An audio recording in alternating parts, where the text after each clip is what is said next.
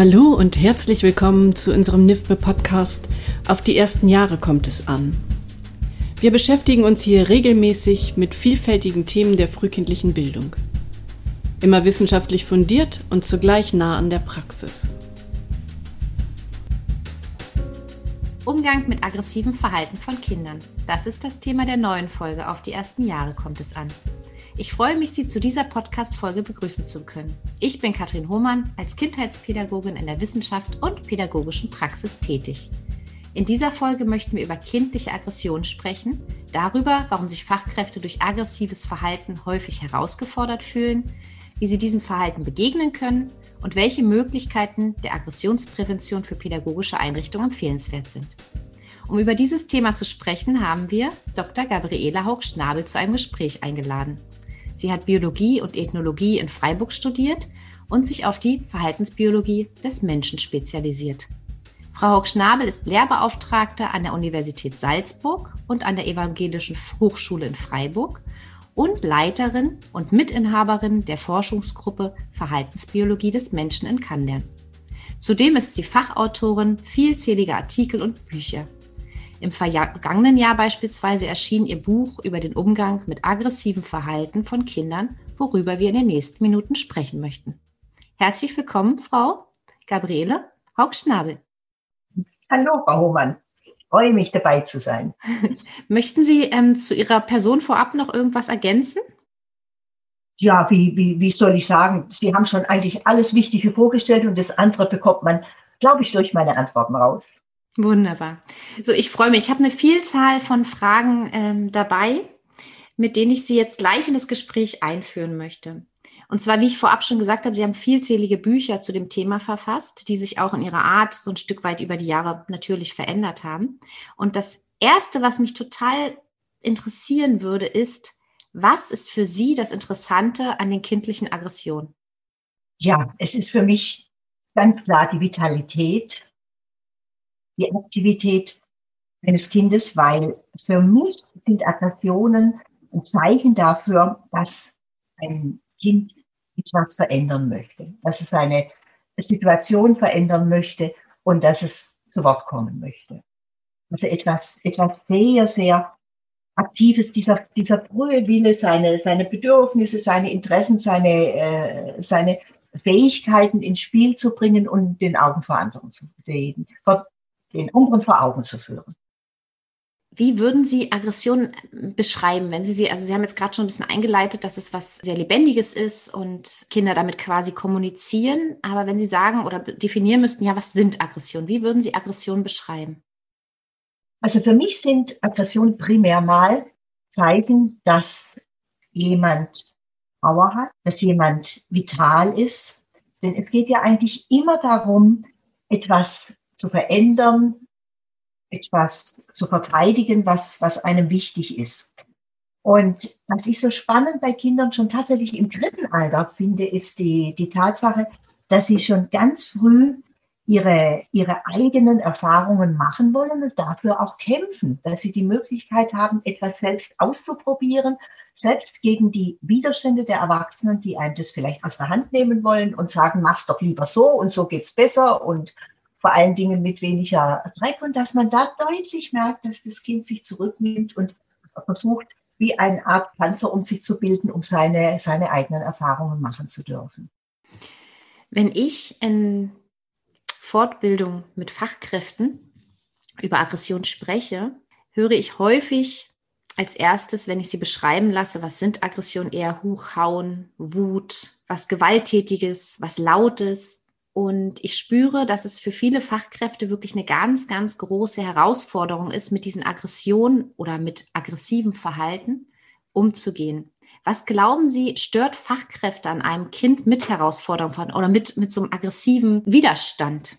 So ein Kind bringt in den Ablauf so, sozusagen ein Problem ein, ja. Es geht darum, das Kind bringt, äh, ich versuche es auch immer in den Einrichtungen sozusagen, das bringt es bringt Sand ins Getriebe, ja, es fällt auf, oder was wir in, in Deutschland sehr häufig hören, das ist ein Kind, was aus der Reihe tanzt, das, das passt eigentlich nie, ja, irgendwann ist ihm die Zeit zu lang oder ihr ist die Zeit zu kurz. Und das ist, glaube ich, für manche Fachkräfte eine Herausforderung oder wenn ich es legerer sage, ist manchmal auch sehr, sehr lästig, weil auf Aggressionen kann man ja nicht sagen, oh ja, ich habe es gesehen, äh, morgen haben wir mal Zeit, da können wir drüber reden, sondern wir müssen auf der Stelle reagieren.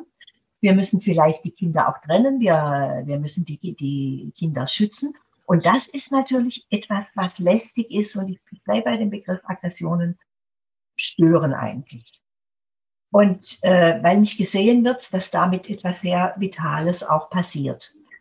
Und ich denke auch, dass die Angst vor Überforderung, vor allen Dingen, wenn der Fachkraft-Kind-Schlüssel nicht stimmt, um den es ja immer auch zu kämpfen gilt, ja, dass da bei äh, Überforderungen dann diese, diese Kurzschlusshandlungen kommen, ist man hat im Hinterkopf, jetzt habe ich alles wunderbar aufgebaut, jetzt muss es wieder unterbrochen werden, jetzt muss ich mich wieder um dieses Problem, ja, und natürlich bei Gustav, ja, muss ich mich kümmern. Und da kommt so eine, wie, wie Sie es auch merken, jetzt hoffentlich bei meinem Tonfall, da kommt so eine, so eine Steigerung rein, die wir, die wir eigentlich nicht möchten. Und was auch noch dazu kommt, man ist ja nicht mehr einzelne Fachkraft. Was uns in den letzten Jahren sehr stark aufgefallen ist, ist auch die Tatsache, dass natürlich auch zum Beispiel meine Kolleginnen und meine Kollegen mitbekommen haben, im Moment habe das Heft nicht mehr ich in der Hand, ja, sondern sozusagen äh, das, das Kind. Und man möchte nicht schwach erscheinen, man möchte nicht durch eine Situation überfordert erscheinen.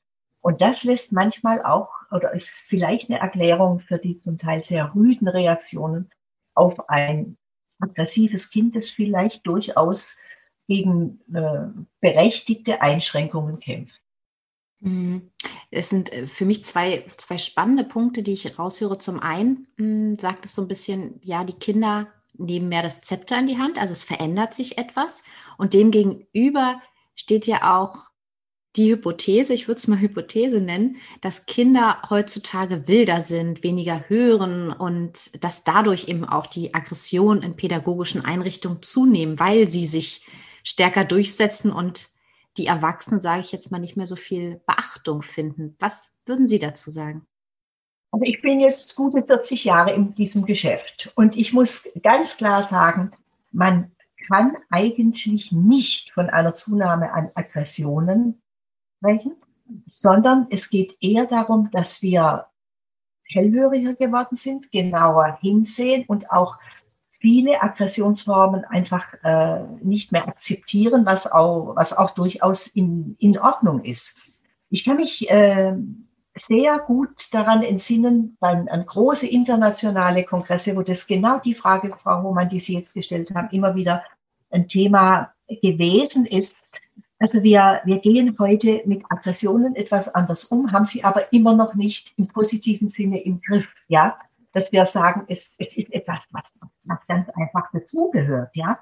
Und äh, wenn Sie diese, diese, diese, die sogenannten ungezogenen Kinder, die ewigen Störenfriede, die man ganz, ganz schnell äh, benannt bekommt, ja, die werden heute schon anders gesehen. Und ich, äh, ich habe auch in der Vorbereitung für unser Gespräch nochmal nachgeguckt. Es war tatsächlich Martha Högemann gewesen, die in den 60er Jahren, äh, die hat die, die Zeitschrift Kindergarten heute damals gegründet, und die hat in den 60er Jahren bereits schon gesagt, wir müssen im Blick haben, so etwas wie Aggressionen sind nicht tragbar, ja, zu streichen, sondern zu überlegen, was hat das Kind für einen Grund, ja, und was ist es für ein Kind?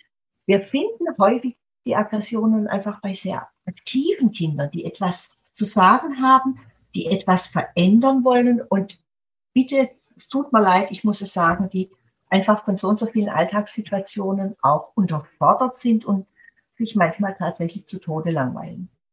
Hm. Und dann kommt man auf alle Ideen. Ja, und das ist natürlich in der Praxis erstmal so ein Dilemma, das zu erkennen, weil hm, so wie Sie es beschreiben, sind Aggressionen, also Sie haben es jetzt mehrmals äh, betont, ja etwas, das ein Kind auf etwas aufmerksamer machen möchte. Es äh, geht ein Bedürfnis nach, zeigt sich und beginnt gegebenenfalls zu stören oder vielleicht auch der Fachkraft mutig zu sagen, hm, hier geht's mir gerade nicht gut. Hier möchte ich gerade nicht, dass wir so miteinander agieren und sich überhaupt auch trauen, sich zu zeigen. Und vielleicht ist das auch so eine Veränderung, die vor vielen Jahren wahrscheinlich genauso, ich wollte gerade sagen, noch nicht so der Fall war, aber höchstwahrscheinlich ist das nicht der, es stimmt das nicht. Gerade wenn Sie sagen, in den 60er Jahren wurde das eben auch schon so gesehen, ist das vielleicht wirklich immer so ein Trugschluss der Zeit, dass wir denken, früher war das anders. Und höchstwahrscheinlich gab es die Kinder einfach so, wie sie sind, schon immer, aber das Miteinander ändert sich oder die Anforderungen vielleicht auch an die Fachkräfte verändern sich. Also was mit, was mit Sicherheit der, äh, der Fall ist, dass wir überlegen müssen, dass die wirklich aggressiven Kinder, ich habe auch in Vorbereitung jetzt gerade für das Interview nochmal nachgeschaut, dass wir eigentlich nur bei etwa, etwa fünf Prozent bis, bis aber wirklich maximal zehn Prozent der Kinder davon ausgehen, dass dieses wirklich aggressiv auffallende Kinder sind, wo wir dann von Verhaltensauffälligkeiten sprechen, von äh, mit sehr unkontrollierten äh, Ausbrüchen rechnen müssen. Kinder, die also sozusagen massive Regulationsprobleme haben. Die, äh, wissen Sie, wir, wir haben viel zu wenig im Blick, was, was ist denn unsere, unser Part auf, auf unserer Seite, ja? Sich auch mal zu überlegen, äh, wie, wie häufig bieten wir unüberschaubare Situationen, ja? Und jetzt gehen alle Kinder im Winter in den Flur, ziehen sich mucksmäuschenstill an. Jeder hat die Mütze auf, jeder hat Handschuhe aus und dann ist es eine sehr große Gruppe, die wir versuchen sozusagen als Tross äh, zu bewegen. Also wenn da nur eine Mütze runterfällt und ein, ein, ein Kind einem anderen Kind auf die Mütze steht, ist eigentlich die Zündschnur angezündet, ja. Und solche, solche Dinge müssen wir, müssen wir wirklich im, im Blick haben, diese unterschiedlichen Gründe, äh, eben nicht Schimpfe bekommen zu wollen, dass die Mütze jetzt wieder weg ist oder dass es schmutzig ist, sondern dass, dass da sehr viel auch in der Hand der Erwachsenen liegt, ob es jetzt zu einem gewaltigen Knall kommt oder nicht.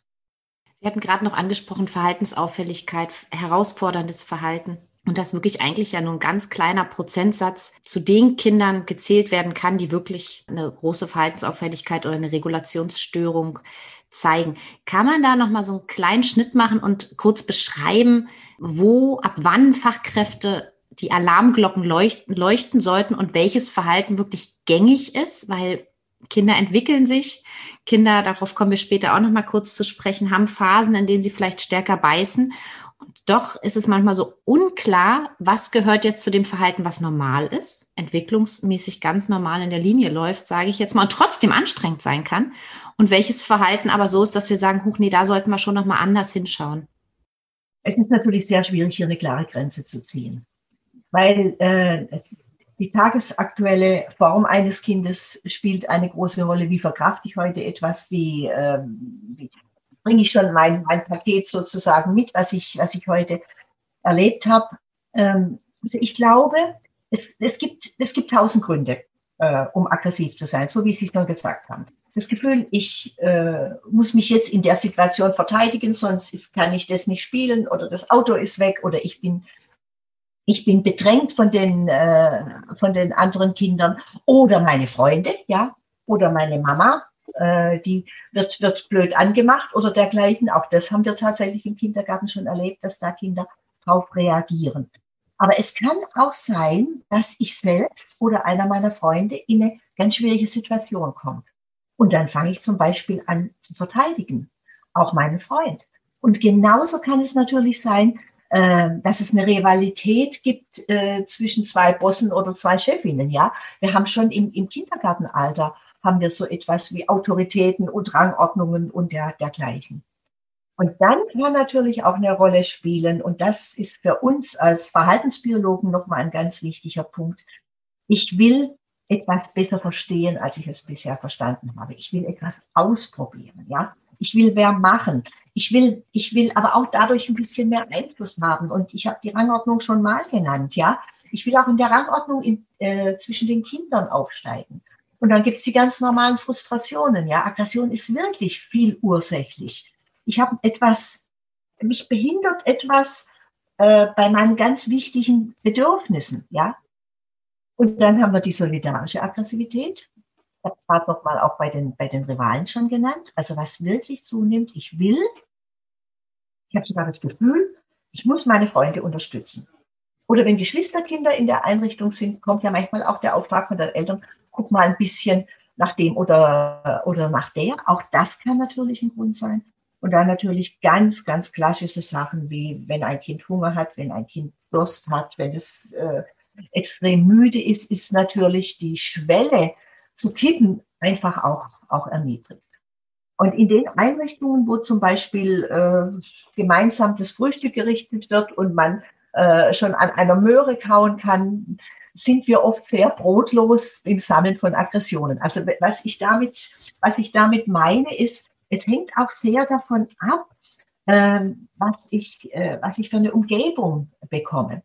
Ganz, ganz selten sehen wir Aggressionen, die wir, wo man den Begriff dafür hat, so kalte Berechnung, ja. Man macht etwas zugunsten meiner Gruppe als äh, einer anderen Gruppe. Man, man versucht es, aber es ist, bleibt mehr auf der Ebene der Rivalität, als dass man jemand anderen sozusagen ganz, ganz ausschalten möchte. Es reicht einmal zu sagen, ihr seid Sieger, komm, jetzt können wir weiterspielen und das, die Aggression ist weg. Von den krankhaften Aggressionen sprechen wir ja heute äh, nicht. Das kann natürlich bei manchen, bei, sogar bei Kindern schon ein Problem darstellen. Und was in deutschen Einrichtungen jahrelang nachgehinkt ist, wo es in Österreich und in Südtirol, wo wir auch sehr viel tätig sind, schon im Blick gewesen ist, das ist die gespielte Aggression. So tun, als ob ich aggressiv bin. Und das ist natürlich etwas ganz Wunderbares, denn ich verwende das Handwerkzeug dazu, aber ich habe eine andere Motivation. Und gespielte Aggressionen sind kognitiv gesehen fantastische Lernfelder. Und das müssen wir in die, das müssen wir in die Ausbildungen, in die Weiterbildungen, in die Fortbildungen reinbringen, hier wirklich einen differenzierten Blick zu sagen und nicht schon wieder der Max. Ja, Max, was hast du denn jetzt schon wieder für eine Idee? In dem Moment haben wir allen unseren Promik-Erhebern beigebracht, muss man gucken, was hat der Max für eine Idee gehabt, damit wir den nachher den Erwachsenen die Idee nochmal rückmelden und sagen, die war gut. Ja, er hat sie vielleicht noch nicht in äh, kongressreifer Form vorgestellt, ja, aber äh, die war gut gewesen. Bei der Vielzahl der Beispiele habe ich gerade ganz klar rausgehört, dass die Kinder in der Regel für sich kämpfen. Und wenn ich mich richtig erinnere, schreiben Sie auch in Ihrem Buch, Aggression aus Boshaftigkeit gibt es nicht. Und ich meine, dass es oft die Sorge der ähm, pädagogischen Fachkräfte ist, Aggression zu unterbinden, weil die Angst besteht, dass da etwas Boshaftes, Gewaltvolles sich daraus entwickeln könnte. Woran wir aber durchaus auch selbst beteiligt sein können. Wir versuchen in den Einrichtungen immer wieder darauf zu achten und die Fachkräfte auch darauf anzusprechen, wo haben sie ihre Knallstellen, wo man ganz klar damit rechnen kann, logischerweise gibt es da Schwierigkeiten. Wo und wie viele Denkstellen haben sie, wo wirklich man intensiv in was einsteigen kann, sich wirklich gegenseitig sozusagen berät, ja, was meinst du, was könnte der, was könnte der Grund sein, ja? Und was für mich das Allerschlimmste ist, weil wir einfach dafür zu kurz leben, wo haben wir die Todstellen, ja, wo nichts mehr passiert. Wo ewig das gleiche Spielmaterial, immer die gleichen drei Bücher, bei manchen fehlen schon ein paar, paar Seiten, äh, die Kinder dazu locken sollen, äh, neue Gedanken in den, in den Blick zu nehmen. Da muss ich jetzt ganz ehrlich sagen, dass also die drei Punkte, die Knallstellen, die Denkstellen und die Todstellen, das ist nicht die Schuld der Kinder, sondern das ist, das ist tatsächlich ein, ein pädagogisches äh, Vergessen haben, ja. Sie haben mir gerade beigebracht, äh, dass ich das Wort Fehlverhalten oder wir alle das Wort Fehlverhalten nicht mehr äh, so nutzen sollen, ja. Und aber äh, pädagogisch gesehen ist es ein Fehler, nicht darauf zu achten, dass wir selbstgemachte, handgemachte Problemstellen wirklich vermeiden sollten, abbauen sollten. Ich muss gerade lachen oder schmunzeln vielmehr. Ich finde, es ist eine ganz willkommene Einladung äh, für eine nächste Teamsetzung, mal zu gucken, wo sind in der Einrichtung die Denkstellen, die Knallstellen ja. und vielleicht die Todstellen. Und würde auch gleich zum nächsten Punkt übergehen, nämlich zu dem, was kann eine Einrichtung tun, um so Aggressionsprävention ähm, ja, voranzubringen oder sich wirklich der Aggressionsprävention zu widmen und zu schauen, dass Aggression weniger vorkommt, will ich gar nicht sagen, aber so ein Bahn läuft, dass sie verstanden werden. weil Aggression, ne, das haben Sie auch schon gesagt, die gibt es, die gehören dazu, die sind auch wichtig, die wollen wir gar nicht abschaffen. Mir geht es eigentlich um den Blickwinkel auf die Aggressionen.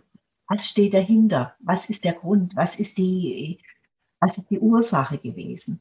Und da müssen wir, glaube ich, gerade in der Gruppenpädagogik auch uns immer wieder selbst an einen engen Zügel halten. Ähm, wir, wir haben schon, wir nehmen schon Einfluss auf die, auf die Aggressionsformen. Wir nehmen aber auch Einfluss auf die Begleitung von Konflikten, wenn wir darauf achten.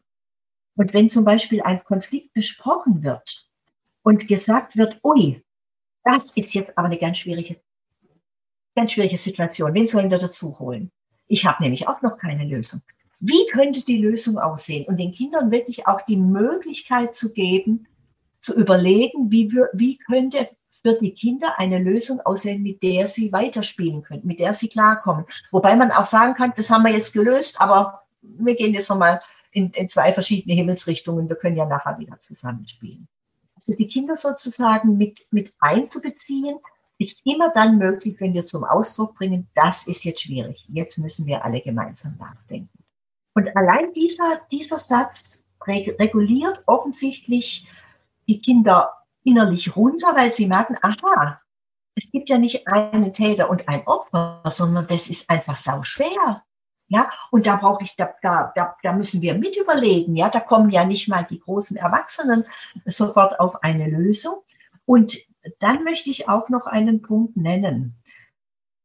Heute mal keinen Streit gehabt zu haben in der Einrichtung, ist eigentlich kein professionell erhofftes Tagesziel.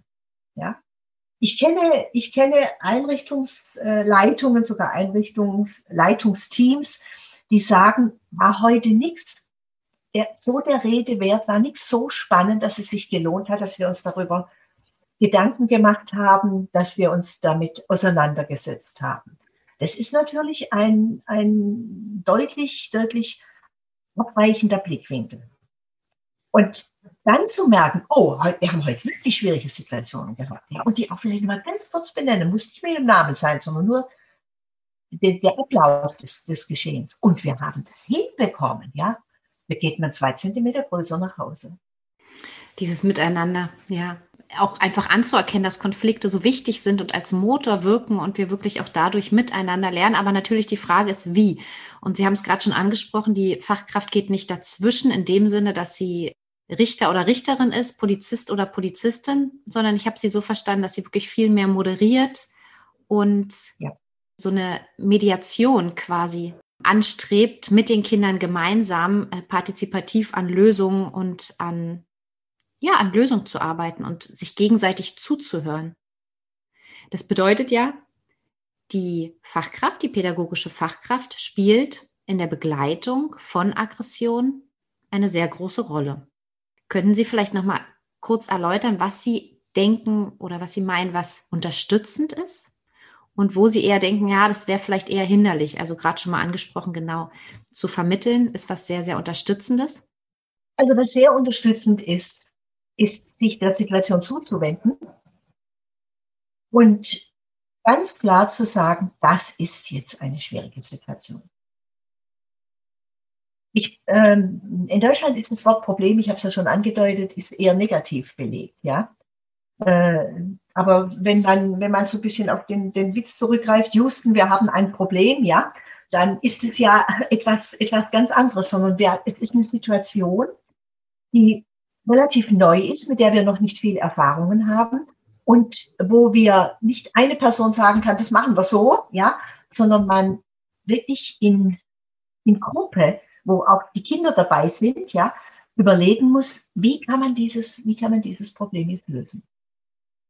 Und das Tolle dabei ist, es muss nicht die hundertprozentig fantastischste Lösung sein, sondern was rauskommen muss, ist, also wir haben uns geeinigt, jetzt spielt zuerst Vanessa mit und dann Pola. Und wenn beide Vanessa und Pola nicken, würde ich glaube ich, nicht nochmal nachfragen, ähm, ob es noch eine bessere Lösung gibt. Denn das ist jetzt die tagesaktuelle vom, vom momentanen emotionalen Zustand der Kinder abhängige Lösungsvariante. Und die würde ich wählen. Denn so ist es bei uns ganz genauso, ja. Wir, als wir noch ins Kino konnten äh, vor Corona, ja, und man hat äh, vorreserviert und man hat zwei oder drei Plätze reserviert und man kommt in die richtige Reihe und man guckt, kommt zu den Plätzen und die sind besetzt, ja. Und ich, ich glaube, auch da könnte man äh, mit dem Satz äh, nicht, äh, also eher nicht mit dem Satz, das sind unsere Plätze, ja, weg da, sondern mit dem Satz, jetzt haben wir ein Problem. Ich glaube, Sie sitzen auf unseren Plätzen. Gucken Sie mal, das sind die Nummern. Also das sind, verstehen Sie, diese, äh, diese Art zu signalisieren, manche Dinge lassen sich nur gemeinsam lösen. Oder ich muss beim Kinobeispiel bleibend, ich muss sie am Schopf packen und sozusagen rüberwerfen. Ja, was, was wir ja, glaube ich, nicht vorhaben. Und diese, diese Erfahrungen müssen wir langsam machen und so, so früh wie möglich.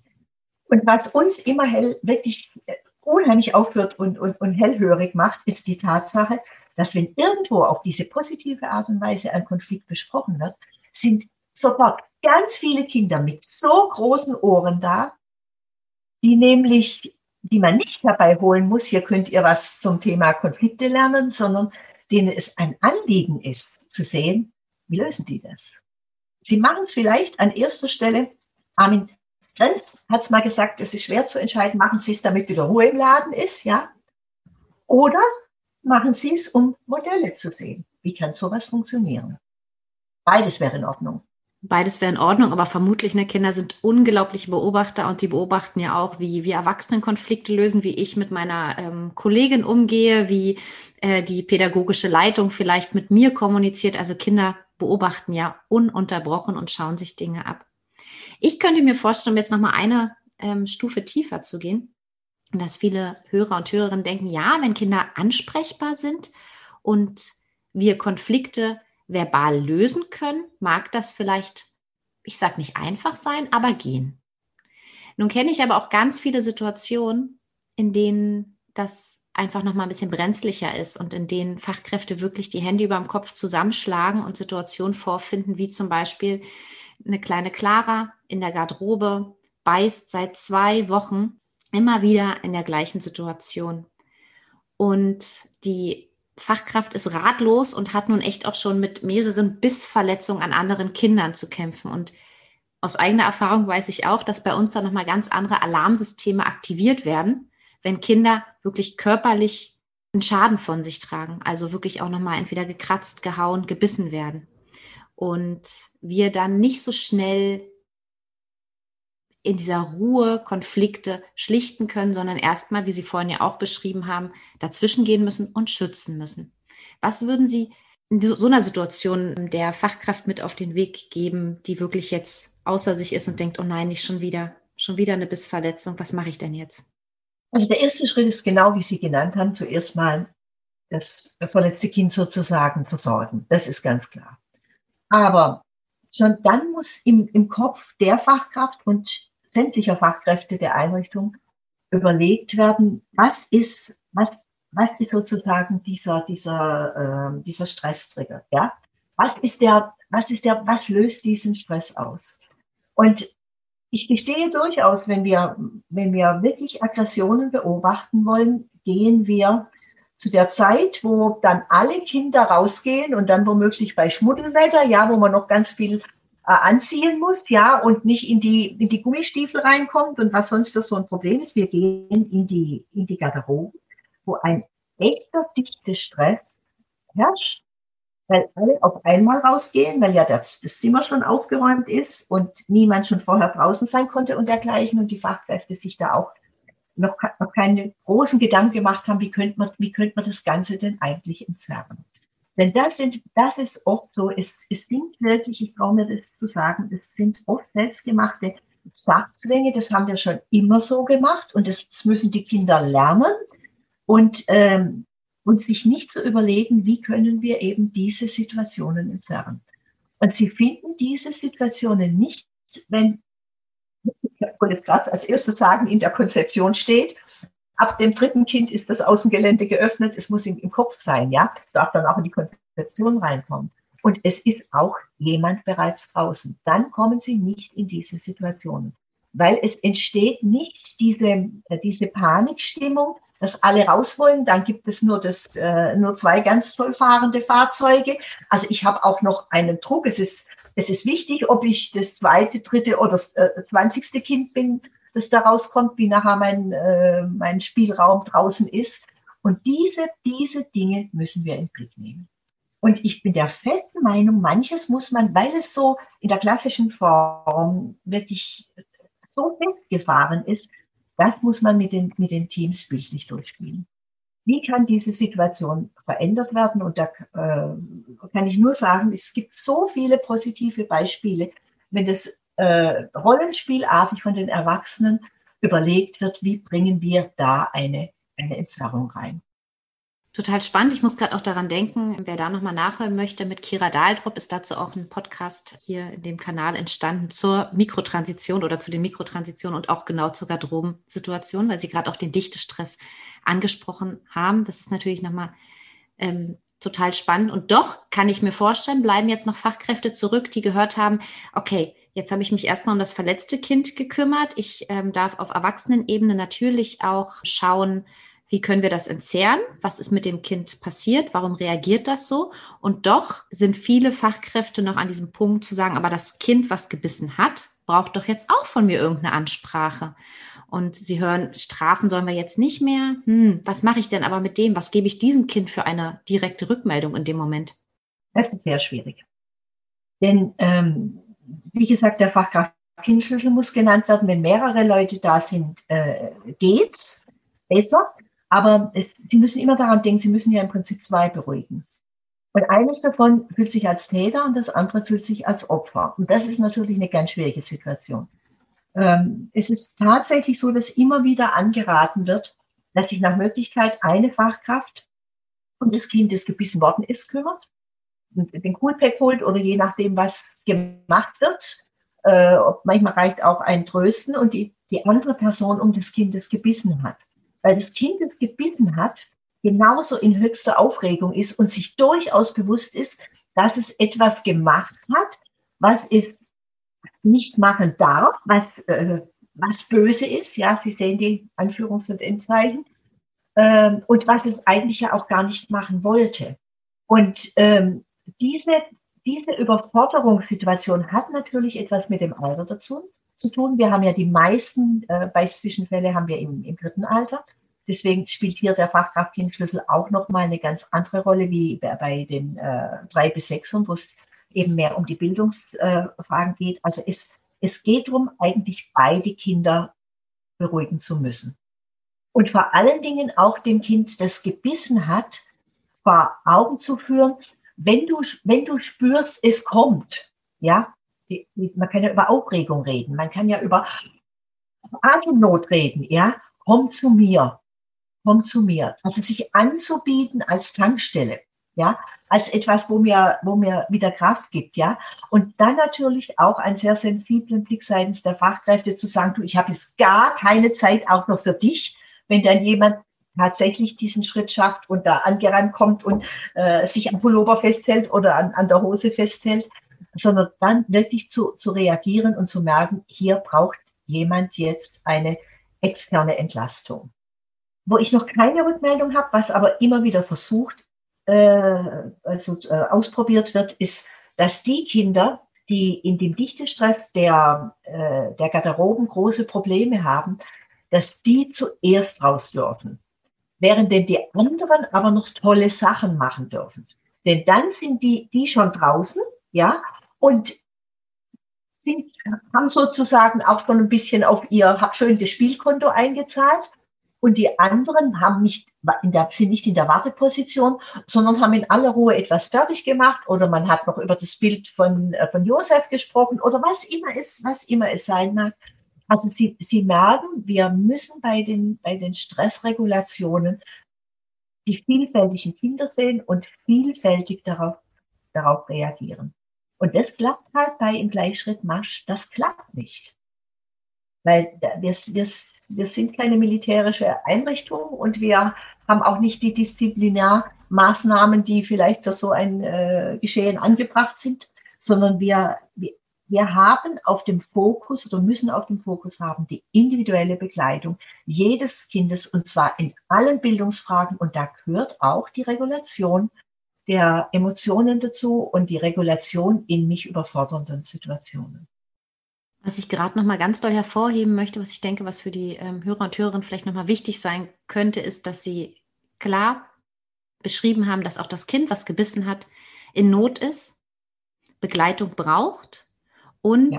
Sie haben vorgeschlagen, ja. äh, mit dem Kind in Ruhe zu sprechen und anzubieten, Mensch, komm das nächste Mal vielleicht zu mir, melde dich, bevor das losgeht, mach auf dich aufmerksam und ich meine, das kann nur funktionieren, wenn die Fachkraft eben nicht straft, nicht laut wird, das Kind nicht, ähm, sage ich jetzt mal, zurechtweist und sagt, nein, nicht beißen und sich das Kind erschrickt für das, was es getan hat, sondern sich verstanden fühlt und auch Vertrauen schöpft, dass es das nächste Mal in Begleitung ähm, die Situation anders meistern kann. Und ja, eben mit der Not, die es gerade empfunden hat, mit dem Dichtestress, dem es ja durch die Struktur durch die ähm, Situation förmlich ausgesetzt wurde und sich ja nicht selbst ausgesucht hat, einfach gar nicht zurechtkam. Das finde ich nochmal sehr, sehr wichtig zu nennen. Da habe ich ein wunderbares Zitat. Bleib bei mir, sonst muss ich beißen. Und da hat die, die Kollegin musste, die musste äh, irgendwo hin. Dann sagt, sie, möchtest du, möchtest du dich an meinem Rock festhalten oder sollen wir die Hand, soll ich die Hand geben? Dann hat sie gesagt, Hand. Und ich, weiß, ich, wenn Sie in, in, den Beobachtungssituationen, wenn man ja vorher wüsste, was passiert, wäre man besser vorbereitet. Aber es ist so, es ist so fantastisch zu sehen, ja. Ich weiß nicht, ob die, ob die zwei überhaupt sieben gemeinsame Schritte gemacht haben. Denn dann konnte die, dann konnte die Kleine wieder weg. Hm, das sind so Momente, ja, ja, wenn man das hört, wo man Gänsehaut kriegt und einfach auch spürt, ja, das, das ist das, was, was Kinder brauchen und äh, immer so eine große Einladung, auch dass die pädagogischen Fachkräfte, wir pädagogischen Fachkräfte uns viel häufiger auf Augenhöhe begeben dürfen und dass also auch mal so ein Kita-Tag, so ein Krippentag nachfühlen, nachempfinden dürfen. Und ich weiß selbst, wie häufig ich in Kreisen saß, in Morgenkreisen, die durch äh, Kollegen, Kolleginnen durchgeführt wurden, die das wunderbar gemacht haben, aber wo ich als erwachsene Person manchmal gedacht habe, oh, jetzt wird mir aber selbst ganz schön langweilig, oh, ich fange an zu hippeln und so. Und sich da wirklich auch mal ehrlich der Situation zu stellen und rauszukommen von seinem Standpunkt, zu sagen, jetzt äh, verlasse ich den einfach mal und schau mal, was beschäftigt denn die Kinder wirklich? Also was, was machen wir mit unserer Struktur? Ist das wirklich so angemessen? Passt das? Und Frau Hohmann, da, da passt auch ganz genau dazu zu merken, dass es Tage gibt, wo man einen zweiten oder dritten Morgenkreis braucht, der aber gar nicht für alle ist und es wird auch kein Lied gesungen, sondern wir müssen was besprechen, ja. Und das kommt, da, da, da merken Sie auch plötzlich, plötzlich geht geht, geht wie, wenn's, wie wenn man merkt, es sind ja eigentlich zwei Straßen, dass man dann auch zu dem zweiten oder dritten Morgenkreis nicht mehr Morgenkreis sagt, sondern dass man sagt, wir brauchen eine Besprechungsrunde. Und damit ist im Kopf etwas passiert. Also wir sitzen nicht da, um abzuhaken, wer da ist. Ja, ich mache das nicht nochmal vor, sondern wir sitzen da, weil es einen Grund gibt, warum wir uns zusammensetzen. Und das ist natürlich auch eine Message an die Kinder. Manchmal muss man sich gemeinsam besprechen wie wir ein Problem lösen, ja, oder wie wir eine Hürde nehmen oder äh, wie wir, wie wir ein Blödsinn, den wir gemacht haben, wieder, wieder, wieder in Ordnung bringen können. Also die, die, die, die Miteinandersprache, ja, und nicht die über jemand Sprache. Die Miteinandersprache ist für Kinder als Modell etwas Existenzielles. Und das dürfen wir vorleben. Also ich bin da auch ein ganz toller Fan von. Wir dürfen das vorleben und ich darf mich auch zeigen und darf den Kindern auch zeigen, Huch, heute bin ich aber auch mal ganz schön erschöpft. Ähm, meint ihr, wir machen jetzt eine Leserunde, wollen wir mal was verändern? Also auch uns mitzuteilen und den Kindern mitzuteilen, wie es uns in dem Moment geht oder auch zu fragen, ja, jetzt ist mir gerade langweilig, ist euch auch langweilig und sowas einfach öfter zu thematisieren und die Kinder, ja, wie wir es vorhin ja auch schon hatten, als Vorbilder, ähm, also an unseren Vorbildern wachsen zu lassen und sie eben an dem Miteinander teilhaben zu lassen. Ja, wir, wir, wir, wir sprechen ja eigentlich, eigentlich die ganze Zeit über Situationen, ja? Und was, was wir jetzt gemeinsam gemacht haben, wir reflektieren drüber. Und nur in, in dieser Form der Reflexion kommen wir zum nächsten wesentlichen Punkt, nämlich zu einer Lösung. Und die Lösung, da muss man, da darf man ruhig ganz bescheiden anfangen, ja? Man darf Lösungen ausprobieren. Und wie Sie auch gerade gesagt haben, man stellt dann fest, äh, theoretisch war die ganz fantastisch, in der Praxis hat sie, hat sie nicht so gut geklappt. Aber dann hat man ja schon wieder eine Erfahrung gemacht, wo man die Lösung verändern kann. Und wir fangen eigentlich mit dieser berühmten Kette wieder oben an, Situation, Reflexion. und dann die Lösung. Also dieser Dreitakt, ja, äh, das ist Tangoartig. Total. Und total wichtig eben die Reflexion, dieses ganze Beobachten finde ich auch so immens wichtig und sich vielleicht auch nochmal anzuschauen, was ist mein Bild von einer guten pädagogischen Fachkraft? Ist eine gute pädagogische Fachkraft äh, die, bei der keine Konflikte auftreten, bei der es keine Bisswunden gibt, bei der die Morgenkreise 30 Minuten gehen? Und von außen betrachtet ist das, glaube ich, häufig noch der Fall, dass wir denken, ja, Mensch, da läuft's ruhig und das ist aber toll. Und ich glaube, das ist auch so ein ganz wichtiges Bild, von dem wir uns verabschieden dürfen und wirklich das reflektieren dürfen, was wir gerade gesagt haben, um zu gucken, aber was, wie geht's uns denn allen gut? Das sollte ja viel mehr im Fokus stehen, um dann auch zu schauen, dass ähm, die Gefühle ernst genommen werden und ähm, Aggressionen in dieser Form, die anderen wehtun, gar nicht in dieser Häufigkeit mehr auftreten müssen. Ja, eben nicht mehr zwangsläufig passieren, weil die Situation so und so ist der wir uns so ausgeliefert sehen, ne? an der wir aber alle was verändern können. Ich denke, das ist wichtig. Und trotzdem steht man oft in diesen Situationen beißend in, in der Garderobe und sieht den Wald vor lauter Bäumen nicht und findet so, huch, was mache ich denn jetzt? Und alles schnürt sich zu. Und genau, ich hoffe, da wirklich hat äh, unser Experteninterview, unser Fachgespräch äh, den Hörern und Hörern ein bisschen Mut gegeben und auch wieder ein paar Anreize, um zu schauen, in welchen Punkten man ansetzen kann. Liebe Frau Hock-Schnabel, ich würde Sie abschließend noch bitten, wenn Sie den Hörern und Hörerinnen noch eine Botschaft mitgeben könnten, welche wäre das? Vor allen Dingen, das ist ja keine vorbereitete Antwort, das ist mir jetzt ganz wichtig, das auch zu sagen. Die Frage kam ganz spontan von ihr.